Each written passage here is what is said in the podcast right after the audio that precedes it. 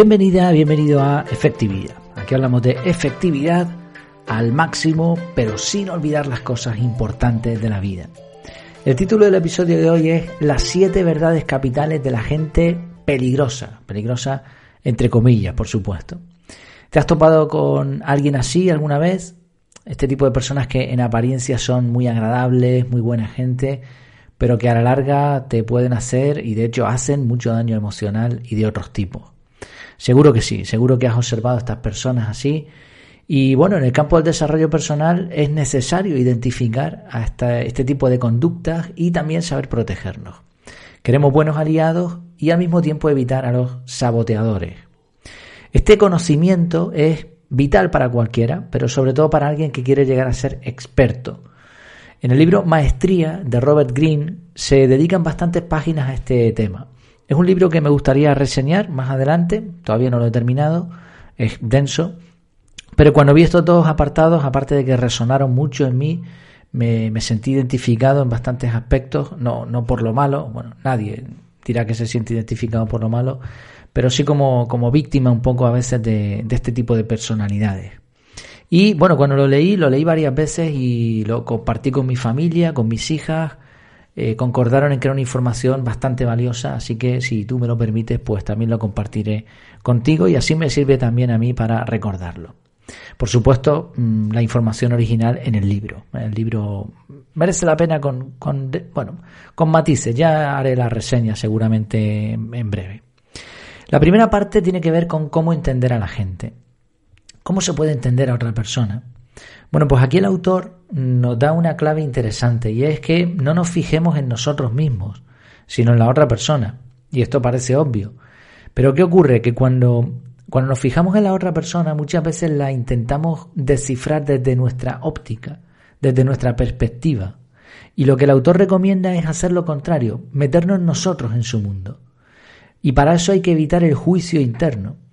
Observamos lenguaje corporal, tono de voz, mirada, no tanto sus palabras, cómo trata a otras personas, personas con autoridad. Y ahora nos intentamos meter en, en, esa persona, sentir como si fuéramos ellos, y así podemos comprender un poco. Y aquí viene un punto brillante, y te lo cito, te haré varias citas del libro. Dice, la gente te dirá todo tipo de cosas sobre sus motivos e intenciones. Está acostumbrada a encubrir las cosas con palabras. Sus actos, sin embargo, dicen más acerca de su carácter de lo que sucede en la superficie. Esto es algo que todos sabíamos también, no ha dicho nada nuevo. Los actos valen más que las palabras. Pero lo interesante es que lo que dice aquí es que la mayoría de las personas están acostumbradas a encubrir los actos con palabras. Es decir, las palabras se suelen utilizar para decir lo contrario de lo que hay dentro. Obviamente los actos también pueden engañarnos. Conductas exageradas suelen esconder una realidad contraria. Una persona aparentemente orgullosa puede ser insegura. Si es demasiado amigable, puede haber ambición o bromea porque esconde malas intenciones. Entonces, ¿qué puede ser una señal certera para conocer a alguien? Sobre todo, fijarnos en cómo reacciona la persona a situaciones estresantes, pues es ahí cuando la máscara que usa en público cae. Todo detalle de la persona nos va a decir algo. Y si nos fijamos con atención, nuestra mente va a formar un patrón.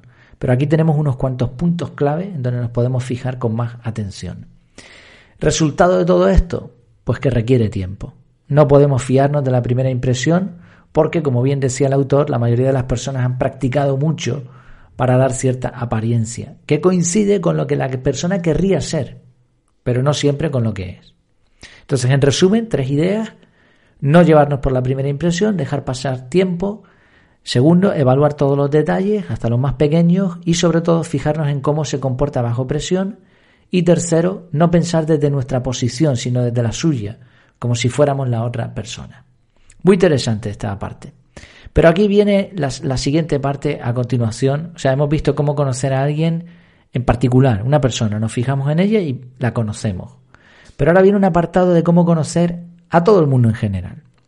Y lo llama las siete verdades capitales. Y esto es oro puro. En total son siete cualidades destructivas que todos, todos tenemos en mayor o menor medida. normalmente en menor medida. Envidia, conformismo, rigidez, autoobsesión, pereza, inconstancia y agresión pasiva. Ahora las repetiremos, las vamos viendo una a una. En la mayoría de los casos no hay mayor problema. Todo el mundo es un poco envidioso, pero como uno entiende que la cualidad de la envidia es negativa, la mantiene bajo control. Pero hay personas que no consiguen mantener esas, esas malas cualidades bajo control y empiezan a ser peligrosas, como un palo en una rueda. Además, estas personas que tienen estas características suelen ocultarlas porque entienden, a menos que ya sea ya una psicopatía o algo así, no, no sé la palabra técnica, creo que es psicópata, que la persona ya no entiende dónde está el bien, dónde está el mal, ¿no? Pero en la mayoría de los casos, eh, psicópata o sociópata, bueno, no me hagas mucho caso, algo así. Pero en la mayoría de los casos, una persona que no tiene ninguna problemática emocional, ni, ni psicológica, ni de ningún tipo, entiende que debe ocultar esa característica, porque no va a ser aceptada por los demás. Entonces, eh, lo que ocurre es que a lo largo de los años la persona se va haciendo más y más hábil en esconder lo que es. Y eso aumenta todavía la peligrosidad para el resto, sobre todo para aquellos que intentamos progresar, que intentamos mejorar el desarrollo personal. Porque estas personas te van a poner eso, un palo en la rueda. Vamos a ver las siete características. Yo me sentí muy identificado al ver esto en algunos aspectos concretos de mi vida, eh, en donde tú te topas con estas personas y ves, y no lo entiendes, pero es que esto te lo explica todo. No quiero decir que sea la verdad absoluta, pero tiene mucho sentido. Primer punto, o primera característica, la envidia. Y te voy a dar una cita por cada uno de los puntos. Una cita directamente del libro. Dice, atacado de envidia, la única manera de desahogarla es buscar una forma de obstruir o sabotear a la persona que provocó esa emoción. Si emprenden esa acción, nunca dirán que es por envidia, sino que buscarán otro pretexto. La envidia es difícil de reconocer, eh, un indicio que da el autor es cuando alguien te elogia demasiado o es muy amable contigo aunque no te conozca bien. ¿Cómo se previene la envidia? Pues no fomentándola. Esa es la mejor forma.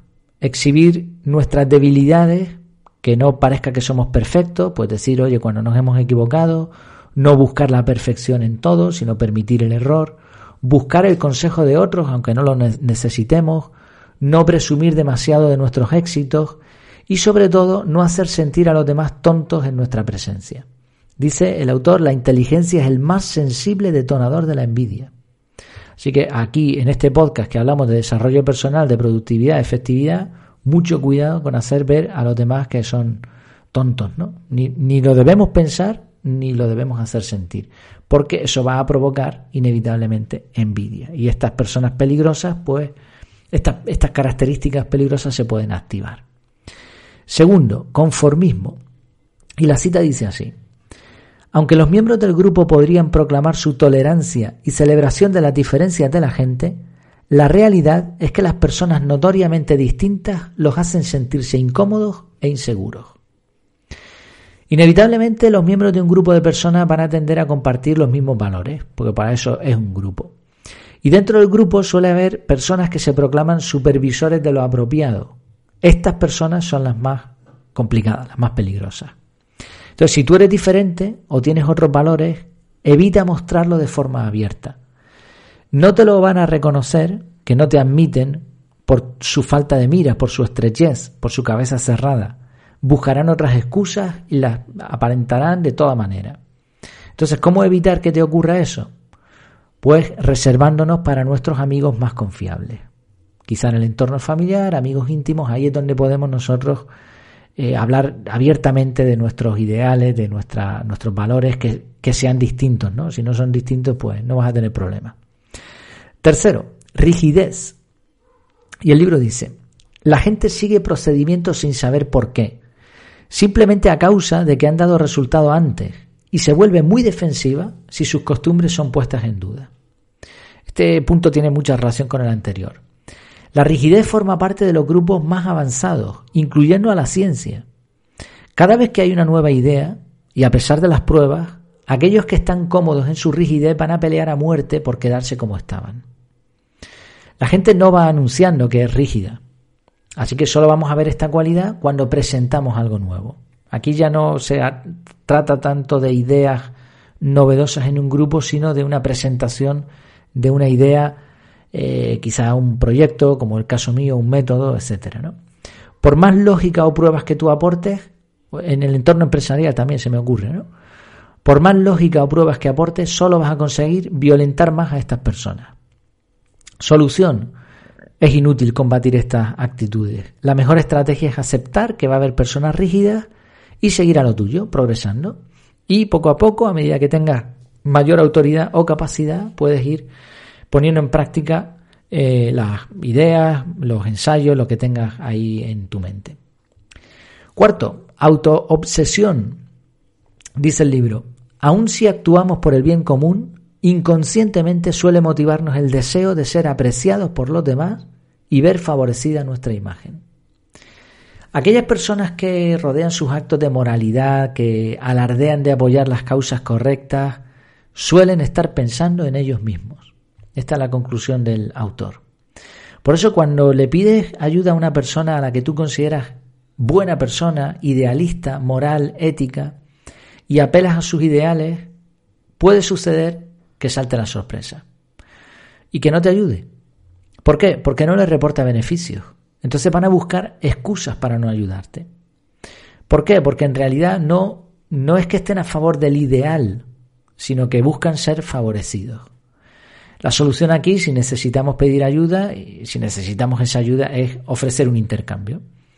Y en general, y es, una idea que me, me pareció interesante, el autor propone que las conversaciones giren en torno a los demás y a sus intereses, y no a nosotros y a lo que a nosotros nos interesa. Quinto, pereza. Dice el libro, desalentados por la idea de que lograr algo podría tardar meses o años, están en constante búsqueda de atajos. Ser más efectivos no es malo. El problema de esta característica es que para ahorrarse un esfuerzo le roban la idea a los demás o les usan para hacer el trabajo sucio. Un consejo del autor es que huyamos de las personas que nos ofrecen colaborar. En general lo que quieren es que tú hagas la mayor parte del trabajo. La mejor defensa es ser prudente. Si te prestas a colaborar, que haya una ganancia equitativa para todos. Y no presentes tus proyectos a todo el mundo, abiertamente, porque bueno, puede ser un, un peligro con determinadas personas. Sexto, inconstancia. Y dice el libro, nos gusta hacer alarde de que nuestras decisiones se basan en consideraciones racionales, pero lo cierto es que en nosotros mandan en gran medida nuestras emociones. Las personas que nos rodean suelen cambiar de opinión según sus deseos elementales. Y como veíamos en el apartado anterior, es mejor fiarse de los actos y no de las palabras. Intentar deducir los sentimientos de los demás es una pérdida de tiempo, es muy complejo. Entonces, lo que, lo que ocurre es que las personas van a hacer algo o van a tomar una decisión, van a tener una opinión y normalmente va a estar basada en sus deseos, en sus emociones. Pero te la van a aparentar, te la van a pintar con todo tipo de razonamientos súper elaborados no sirve de nada, el razonamiento no sirve. O sea, la mayoría de las cosas que hacemos las hacemos por nuestros deseos, por nuestras emociones. Por eso, mm, tratar de conjugar estas dos cosas es complicado. Solución que propone el autor, no tomarse en serio las promesas de la gente ni depender de su cumplimiento. Si alguien te dice que es de una manera y que va a hacer esto y que va a hacer lo otro y lo cumple, bien. Si el día de mañana no, no pasa nada. Por lo menos que no, que no sea grave para nosotros. Y llegamos al séptimo punto y el, que más me gustó y el más complejo, el más peligroso. Agresión pasiva. Dice, algunas personas buscan medios indirectos de salirse con la suya, volviendo sus ataques lo bastante sutiles para que sea difícil saber qué ocurre, lo cual les concede el control. De todas las características peligrosas, esta es la peor. Este tipo de personas pueden literalmente arruinarte la vida. Son personas muy hábiles, estrategas, que manejan muy bien la conversación, que manejan muy bien los sentimientos y te, puede, te pueden hacer una jugada. La mejor defensa es identificarles. ¿Cómo? El historial. Son personas que tú les conoces y dices, bueno, pues oye, a mí me parece una persona excelente, pero tiene un historial pésimo. Ojo, cuidado. Si tiene problemas reiterados con otras personas, con otras empresas, con compañeros de trabajo, familia, etcétera, cuidado. Es bueno fijarse también en cómo actúan los que les rodean a estas personas? ¿Cómo les tratan? ¿Les tratan con miedo? ¿Tienen cuidado de lo que dicen? Si es así, ojo también. Si te hacen sentir culpable sin que sepas por qué, o sea, tú estás con la persona y te sientes mal y dices, oye, ¿qué he hecho? O actúan con malicia y tú lo notas, pero consiguen que todo parezca un accidente. Bueno, pues en, estos, mm, cuando vemos estos signos, hay que huir como de la peste. Y me llamó la atención esta parte, lo de huir, porque dice el autor que estas personas se convierten en expertas en controlar esa dinámica.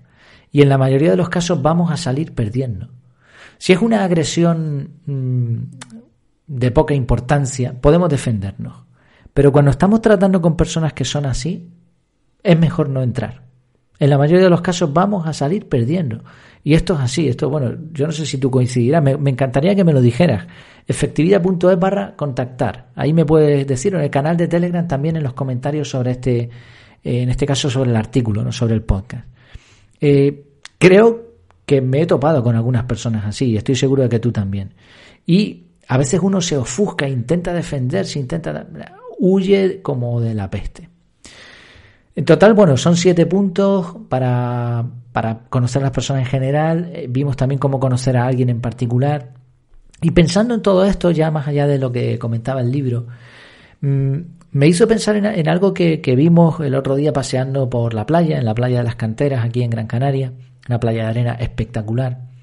Y nos fijamos que la marea bajó muchísimo y que en medio de la arena, en una zona donde era todo arena, había unas rocas que en marea alta no se veían.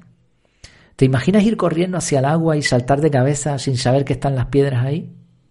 Eso lo he hecho yo muchas veces. ¿eh? bueno, yo no, nací en Gran Canaria, pero llevo muchos años y bien de veces que me he tirado de cabeza eh, en el mar. Y uno da por sentado que si es playa de arena, ahí no hay piedras. Pero ¿te imaginas darte? Bueno, algunas personas han tenido accidentes muy graves eh, y se han quedado muy mal el resto de sus vidas por, por no haber visto la piedra. Pues lo mismo pasa con algunas personas.